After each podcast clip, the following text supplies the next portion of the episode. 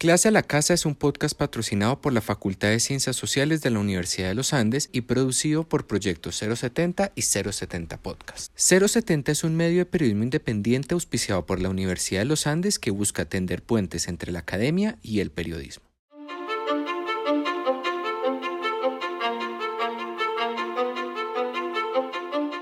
Bienvenidos a la segunda temporada de Clase a la Casa. Regresamos.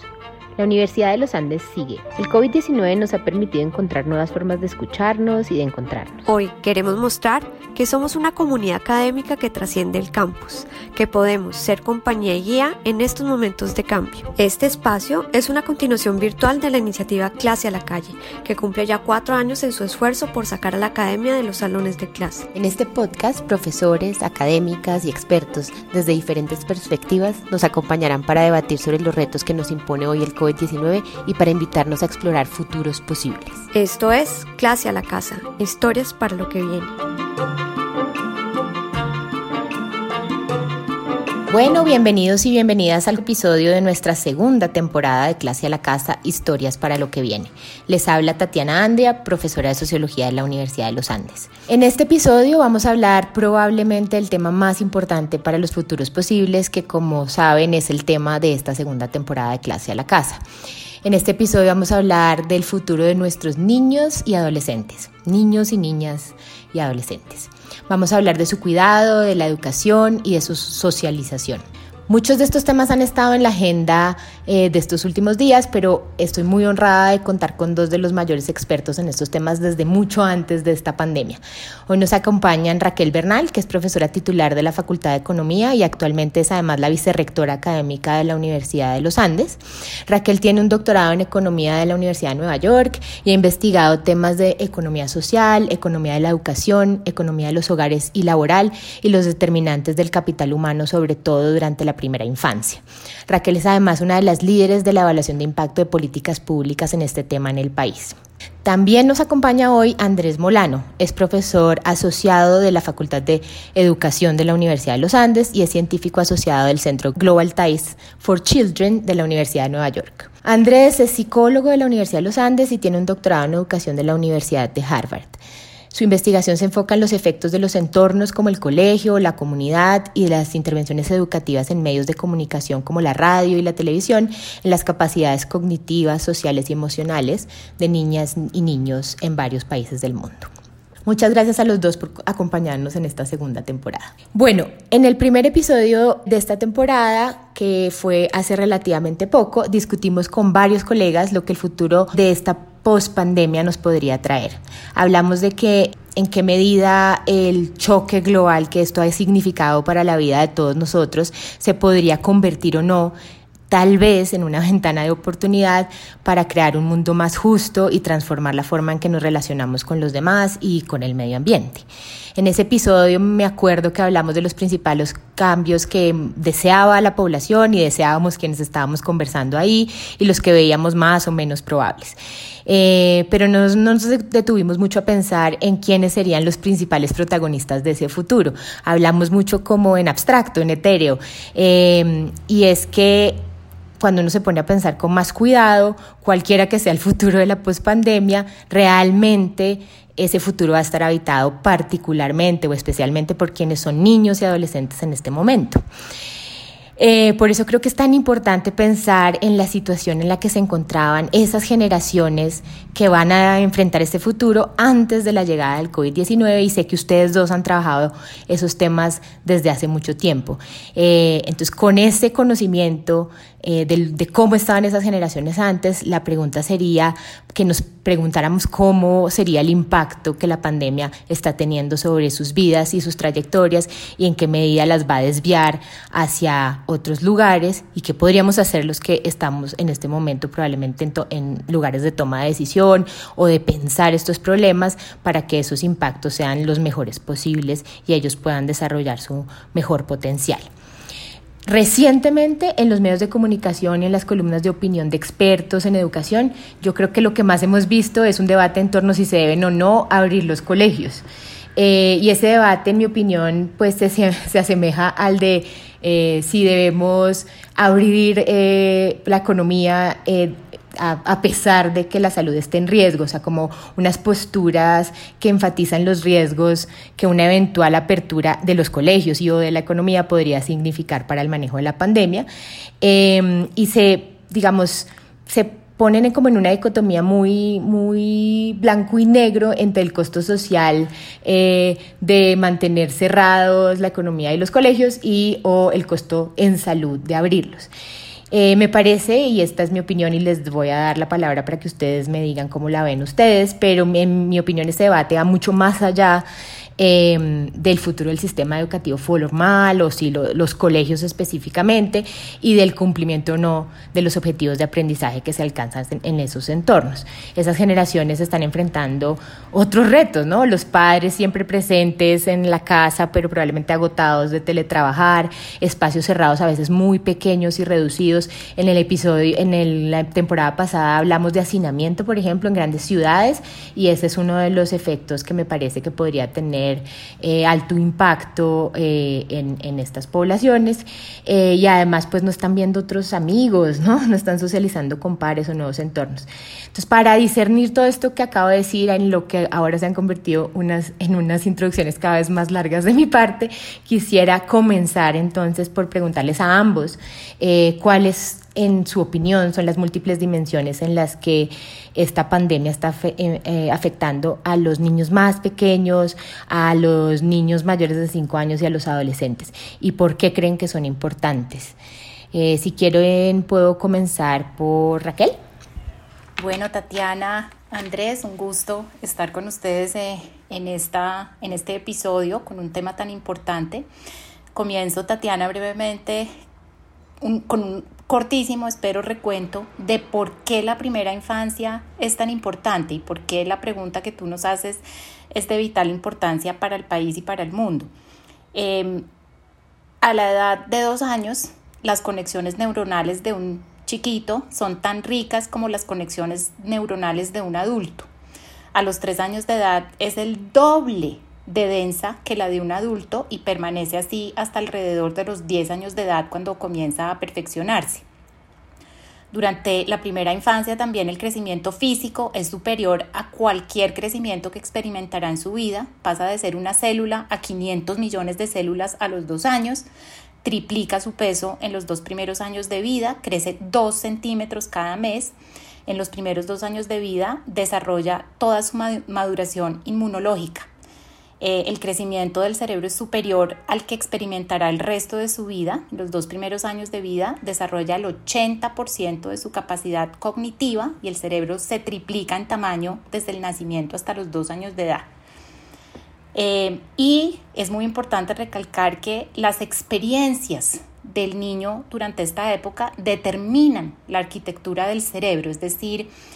lo que vive el niño, cómo experimenta su, su cada día es de vital importancia para cómo se conforma esa red neuronal que en últimas define todas las funciones del ser humano. Eh, para que todo eso se desarrolle bien, se necesita que las familias, los colegios, invirtamos en ese contexto que el niño tiene que habitar para estimular esa conformación adecuada del cerebro. Nutrición, apego, cariño, estimulación todas esas inversiones indispensables para que se potencie todo lo que pasa en el cerebro del niño en los primeros años. Eh, eso tiene unos efectos de largo plazo. Entonces, los niños que se han desarrollado apropiadamente son las personas que en la adultez presentan salarios más altos, menor criminalidad, menos incidencia de comportamientos de riesgo, mejor estado de salud, etcétera, de tal manera que por eso se le conoce como una inversión costo efectiva, porque desde el principio está uno consolidando el potencial de toda la función humana. Desde el principio, eh, también en países en desarrollo sobre todo se ve que esas inversiones en los niños son inequitativas, es decir, los niños en mayor vulnerabilidad socioeconómica son aquellos que reciben las menores inversiones, menos tiempo de los papás, menos recursos, menos apego, más violencia doméstica, etc. Eh, en ese contexto de la importancia de por qué la primera infancia juega un papel tan crítico en la vida de una persona, Hay, hay, varios aspectos que en la pandemia están afectando esas inversiones y el potencial que podrían tener los chiquitos de aquí a una década, dos décadas. La primera, que, que creo yo, es la caída significativa en la estimulación externa a la que están expuestos los niños jugar, explorar, interactuar en las épocas de confinamiento, pues es claro la privación de, esta exposición a, temas que son de vital importancia para el desarrollo del cerebro y las habilidades y funciones del ser humano. Segundo, pues limitación de eh, movimiento físico, exploración con los sentidos, contacto con la naturaleza, eh, eso yo creo que va a tener unas repercusiones bastante complejas sobre los niños que están enfrentando esta pandemia. Tendremos una mayor probabilidad de pobreza en los hogares. La mitad de la población infantil mundial vivirá en un hogar pobre como consecuencia de la pandemia, según un informe de la UNICEF reciente. Esto significa menos gastos en nutrición, menos gastos en recursos educativos, menos gastos en salud, todas inversiones indispensables para potenciar eh, la primera infancia. Como mencionabas tú, mayor probabilidad de vivir en espacios inseguros en donde se presenta violencia doméstica por la ansiedad, el estrés que produce el confinamiento y a los padres de familia estar trabajando, cuidando hijos, escolarizando niños, todo a la vez. Menores interacciones sociales con pares y adultos que tienen el potencial de promover el desarrollo lingüístico de los niños, uno de los elementos más importantes en la vida. El desarrollo de vocabulario a los 5 o 6 años de edad predice el salario de los individuos a los 30 años. Padres con múltiples ocupaciones, preocupados, ansiosos, aislamiento social y emocional, digamos, los, los abuelos, los amigos,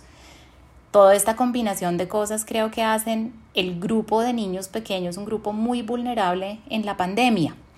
eh, y con unas repercusiones de, de, largo plazo que creo que pueden ser muy significativas. Excelente, Raquel, mil, mil gracias. Andrés, no sé si quiere complementar eh, la, digamos, el comentario de, de Raquel. Eh, bueno, muchas gracias Tatiana por la invitación a este espacio y la oportunidad de discutir estos temas con usted y con Raquel, eh, yo creo pues que son muy importantes. Eh, yo creo que Raquel ya ha mencionado, digamos, unas de las grandes implicaciones y de las, también de las razones por qué muchas sociedades, incluida la nuestra, ha tomado la decisión de invertir en estos primeros años de la vida. Y tal vez para adicionar a, lo que ella ya ha dicho, yo quisiera resaltar un punto importante que siempre se da en esta discusión cuando se resalta la importancia de los primeros años de la vida, y es que el desarrollo humano no para.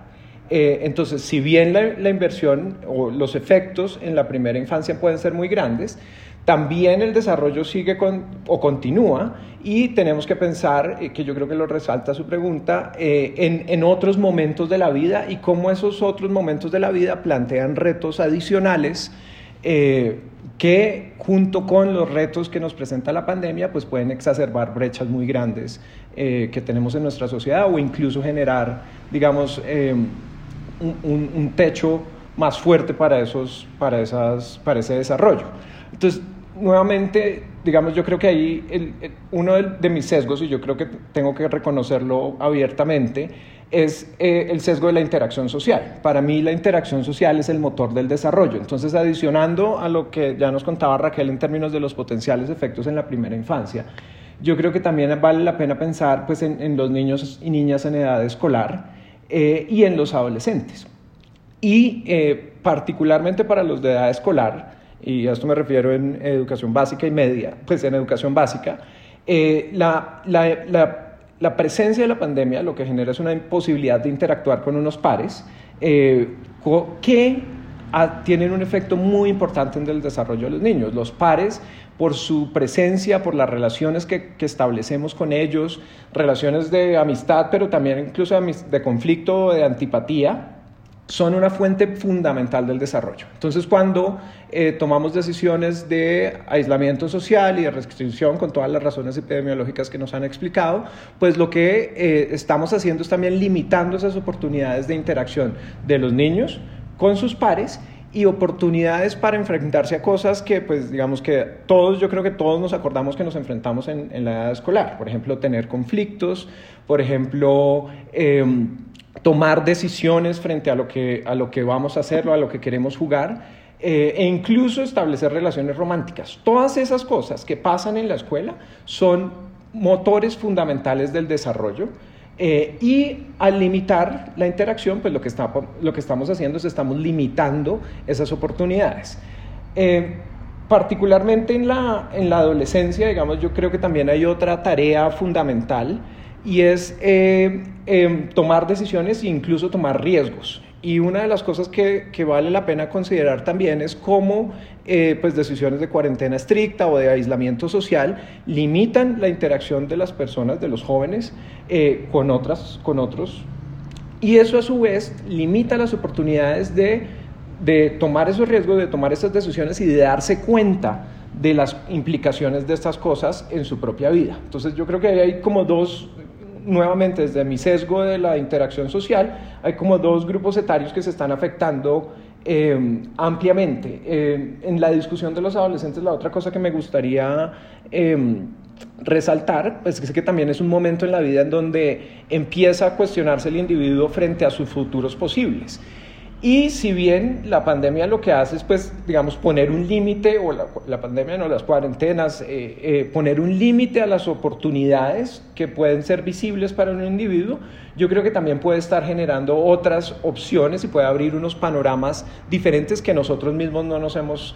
eh, imaginado. Eh, Tatiana arrancaba así un poco su introducción y yo creo que los adolescentes en este momento son aquellas personas que más fuertemente están pensando en cuáles son los futuros posibles eh, porque son quienes tienen, por decirlo así, digamos, más en juego en esas decisiones.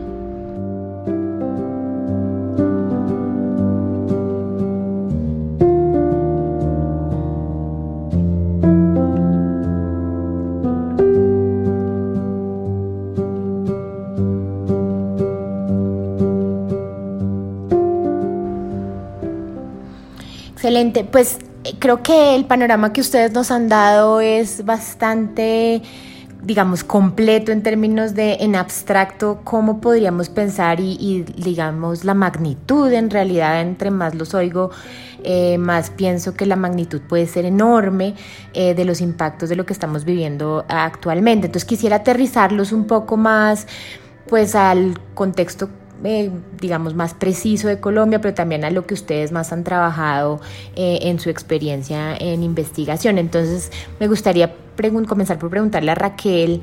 eh, yo sé que, digamos, uno de los énfasis de tu investigación ha sido evaluar el impacto de políticas públicas y en general del acceso equitativo y de calidad a servicios de cuidado en la primera infancia. No sé si nos puedes contar cuáles, digamos, qué tanto habíamos avanzado, cuáles eran los mayores, em, eh, digamos, logros que ha tenido Colombia en esa materia y cuáles son los riesgos de no seguirle, por ejemplo, apostando a eso. Hay muchas personas que han estado comentando las nuevas noticias sobre los recortes presupuestales para, o más que recortes presupuestales, la insuficiencia presupuestal eh, del, eh, del ICBF para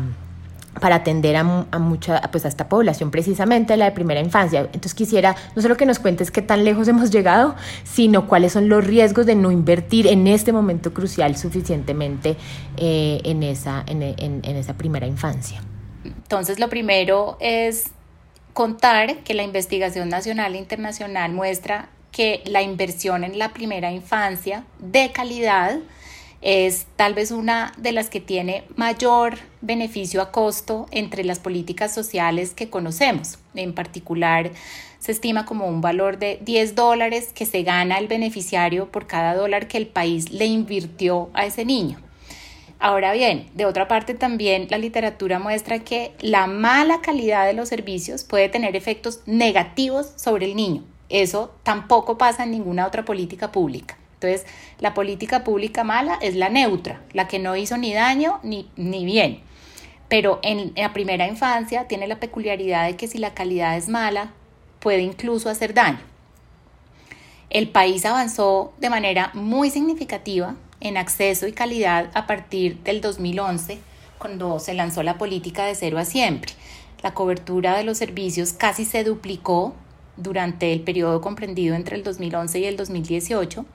y el tipo de servicios que se ofrecían mejoró de manera significativa. En particular, pasamos de una modalidad que se conocía como los hogares comunitarios, que es la atención de niños en hogares de familia, de una vecina que cuidaba 10 niños de su comunidad, a eh, atención en centros de desarrollo infantil. Entonces, en tipo de servicio se mejoró también de manera significativa durante este periodo. Sin embargo, quedaba terreno por mejorar en términos de los elementos que garantizan la calidad de los ambientes de aprendizaje en la primera infancia. Entonces, pues cambiamos de atender en casas de familia a atender en unos centros bonitos, pero hay unos elementos en lo que pasa durante la jornada en el aula que son más importantes que la infraestructura física. Cómo se dan las interacciones, cómo interactúan el adulto con el niño y entre los niños, eh, y esos elementos que garantizan la calidad y que van más allá del edificio, eh, digamos, todavía hacía mucha falta profundizarlos aquí. Exploración, interacción, lectura, el arte, la música, eh, cómo se gestiona el niño su propio proceso de aprendizaje y, elementos del estilo. sin embargo, en mi opinión, este avance se ha visto muy pausado recientemente menos priorizado, incluso menos visibilizado y esto venía ocurriendo en mi opinión desde antes de la pandemia. Eh, quizás por falta de recursos o, quizás porque pues la administración nueva tiene otras prioridades que no necesariamente coinciden con, los temas de la anterior. Eh, esto, por las razones que ya he mencionado, pues es preocupante eh, porque habíamos hecho realmente un gran avance Creo que hasta cierto punto nos consideraban la joya de la corona en la región por los avances que habíamos hecho eh, durante la última década, de tal manera pues que sí sería muy problemático detener ese, ese empuje que traíamos. Y eso se ve pues exacerbado por la pandemia, que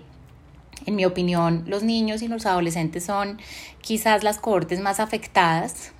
eh, particularmente aquellos en condición de vulnerabilidad socioeconómica. ¿no? La, educación inicial es difícilmente virtualizable.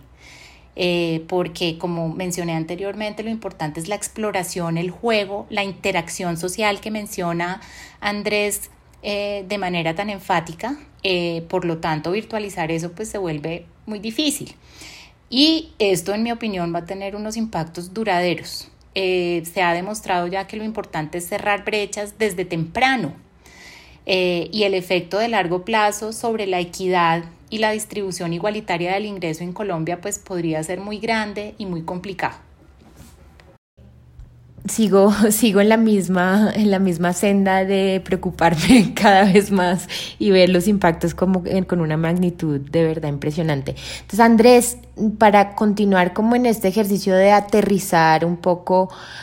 también a nuestros contextos y nuestras realidades, además de la política pública de la que ya nos habló eh, Raquel, pues hay, digamos, unas características particulares de nuestros contextos que hacen probablemente eh, también el desarrollo eh, de estos niños y adolescentes más difícil. Y yo sé que usted ha trabajado mucho en el impacto que tienen esos entornos, no solo los institucionales como los colegios, sino los más sociales como la exposición a la violencia o al desplazamiento forzado eh, en, ese, en ese desarrollo de esas primeras etapas y no solo el desarrollo cognitivo, que también me parece que eso es muy interesante, sino el desarrollo emocional de esos niños y adolescentes. Entonces, aunque el COVID, uno podría decir, es un choque digamos, transversal que, los que nos afectó a todos, eh, pues yo pensaría que su investigación dice que esos choques no afectan por igual a diferentes poblaciones. Entonces, ¿cuáles podrían ser, eh, en su opinión, los efectos desiguales que ese choque en niños y adolescentes eh, teniendo en cuenta que ya estaban expuestos a contextos muy diferentes y a retos muy diferentes en, sus entornos. O sea, uno podría esperar que el impacto emocional y cognitivo además va a ser, digamos, más eh, desigual en, para ciertas poblaciones. Em, sí, definitivamente sí. Digamos, yo creo que hay una, aproximación clásica, digamos, en la psicología llamamos a esto factores de riesgo y factores de protección. Y sí estoy de acuerdo, esta, digamos, esta pandemia es un, es un factor de riesgo que nos ha afectado transversalmente a todos, pero eh, pues hay poblaciones o hay grupos que se han visto expuestos a otros factores de riesgo, pero probablemente han tenido acceso a menos factores de protección y eso puede exacerbar esas brechas yo creo que ahí hay un punto muy importante en términos de cómo pensar cómo se van a abrir esas brechas y yo creo que también es, es reconocer de que la mayoría de estos modelos de pensar en riesgos y protección están basados en una idea aditiva. Eh, y yo creo que lo que la investigación que yo he hecho y pues que otros han hecho muestra de que, la, eh, que esos efectos conjuntos no son tan simples como efectos aditivos sino que van a haber unas interacciones bien importantes dependiendo de ese balance de riesgos y protección. Entonces, por un ejemplo más claro, la exposición a la violencia eh, cerca al colegio o cerca al entorno familiar o comunitario tiene un efecto importante en, digamos, en el desempeño cognitivo y emocional de los niños. Si a eso le sumamos eh, digamos, un, un, periodo de aislamiento social, no solo estaríamos teniendo posiblemente un efecto aditivo de la pandemia, sino la carencia de un factor de protección fundamental que podrían ser los pares. Eh, entonces, digamos, es difícil pensar, eh, para responder concretamente la pregunta, es, difícil pensar qué tan exacerbados o qué tan grandes van a ser esas brechas, eh, pero yo sí creo que sí tenemos evidencia suficiente para decir que, em, que este, digamos, este choque nos ha impactado a todos de manera, eh, nos ha impactado a todos, pero que en las interacciones y en los otros factores de riesgo es que se van a empezar a jugar muchos de los efectos a largo plazo que vamos a ver de esta, de esta situación. Eh, no solo, y yo creo que también un poco con el espíritu de esta, de esta mm, temporada, eh, no solo pensar en, en, digamos, en cómo se van a abrir esas, esas, brechas, pero también historias de vida o exposiciones previas, también lo que han podido dar es unas habilidades para lidiar con otras fuentes de exposición. Es difícil pensar eso en estos momentos, pero comunidades o poblaciones que han sido muy expuestas a la violencia y que de alguna manera han podido abordar eh, ese trauma, es posible que tengan en estos momentos algunas herramientas adicionales para abordar el, trauma actual. Eh,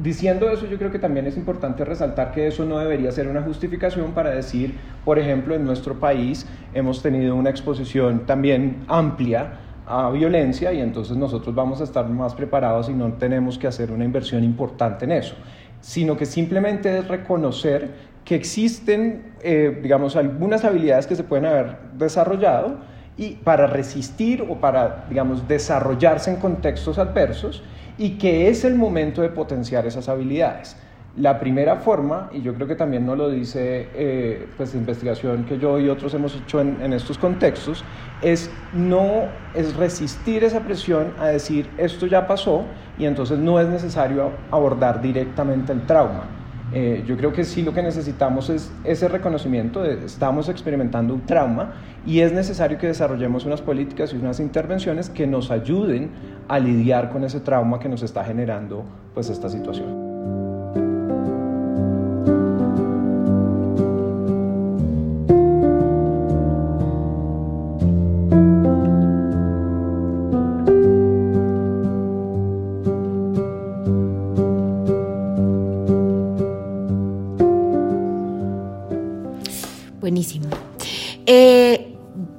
Excelente. Pues si quieren y como para ir cerrando porque se nos va agotando el tiempo, me gustaría pues ya a partir de, esto que hemos discutido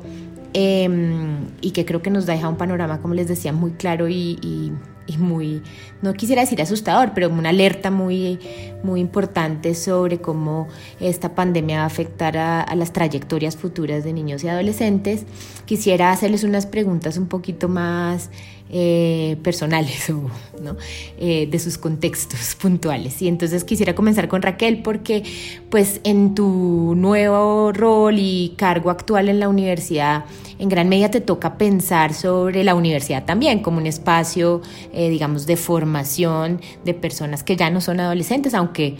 algunos de los de primeros semestres probablemente aún son adolescentes, pero digamos que serán las generaciones que llegarán después de haber sido niños y adolescentes a la universidad. Y mi pregunta sería, ¿tú cómo te imaginas que van a ser nuestros estudiantes, los de la universidad, no solo la nuestra, sino otras instituciones, en el futuro? Eh, ¿Y cómo crees que las eh, universidades deberíamos, nosotros también como docentes, transformarnos para, para ellas y ellos? Bueno, muy bien, Tatiana. Eh, esa es una pregunta interesante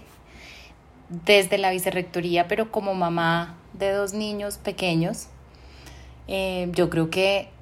nuestros futuros estudiantes van a ser una generación obviamente muy digital, pero a la vez muy aislada y solitaria de alguna manera,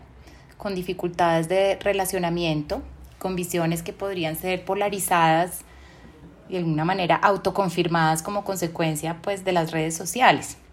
A la vez yo las veo como unas generaciones con, mucha mayor preocupación por los temas económicos y sociales relevantes, por el medio ambiente, la sostenibilidad, la desigualdad y la justicia. Em, su percepción de lo que se logra en la vida no estará dada por el éxito profesional como fue en nuestras generaciones, sino más bien por los diferentes tipos de aprendizaje que acumulan a lo largo del ciclo de vida y los pequeños impactos o grandes que puedan ir teniendo sobre sus contextos. Eh, no se aferrarán a una única carrera laboral, en mi opinión, sino que son, serán unas generaciones en continuo movimiento y en una actualización permanente de lo que quieren aprender y hacer.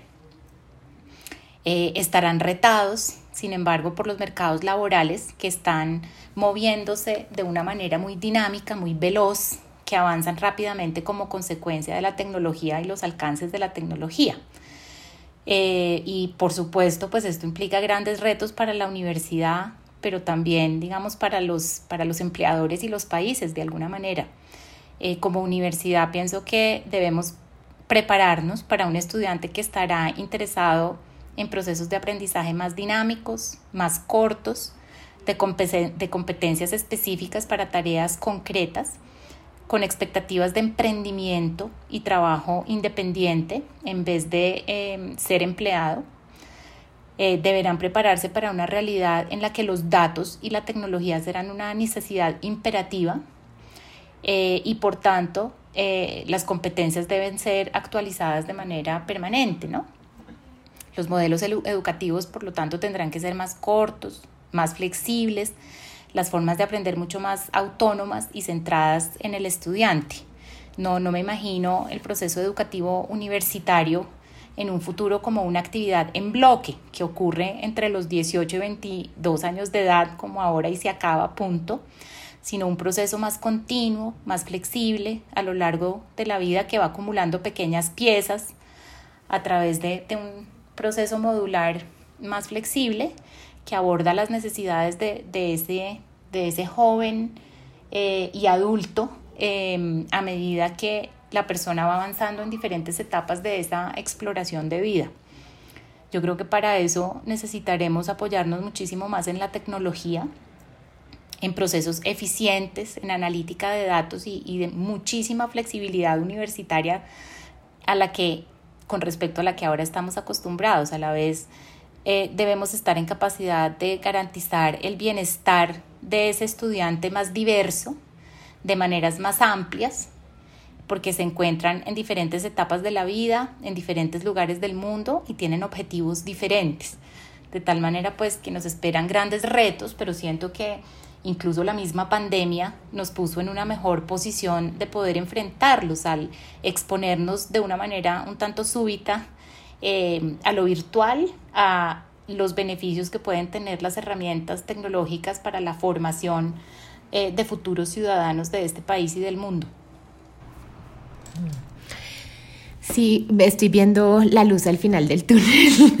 Mentiras. Eh, de, pues de, también, creo que en general, si ustedes me preguntan, este, este podcast de clase a la casa se ha convertido siempre en casi todos los episodios en una tensión entre esto es, va a ser muy duro y nos está transformando la vida de formas que nos, que, que nos alarman, pero luego siempre hay como una ventana de oportunidad para que sea eh, una puerta para un futuro mejor y, creo que vamos por este camino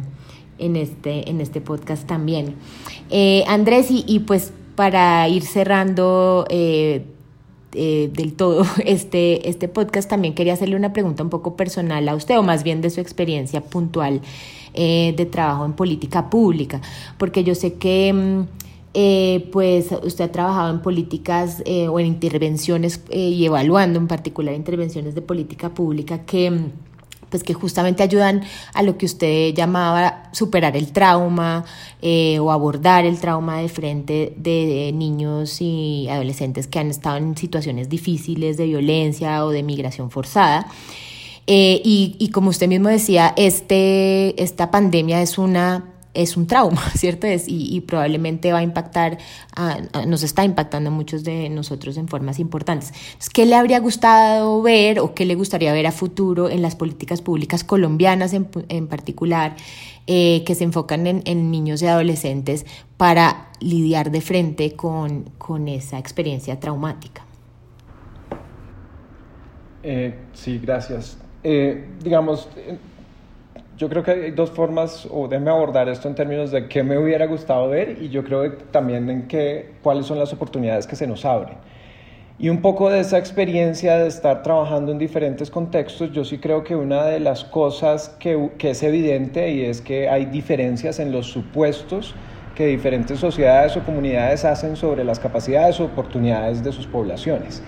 Y en el caso particular colombiano, sobre el sistema educativo, yo sí creo que eh, a nivel nacional y a nivel local hicimos un supuesto grandísimo de acceso a la virtualidad, o digamos de, la virtualidad como herramienta fundamental de, mm, de un poco lidiar con esos momentos más estrictos, insisto, en términos de, cuarentena más estricta, en términos educativos, y de pronto lo que uno ve en otras, en otras sociedades, eh, por ejemplo en el Medio Oriente o en Bangladesh, es que un poco hay un realismo más o una conexión más cercana con la realidad de la población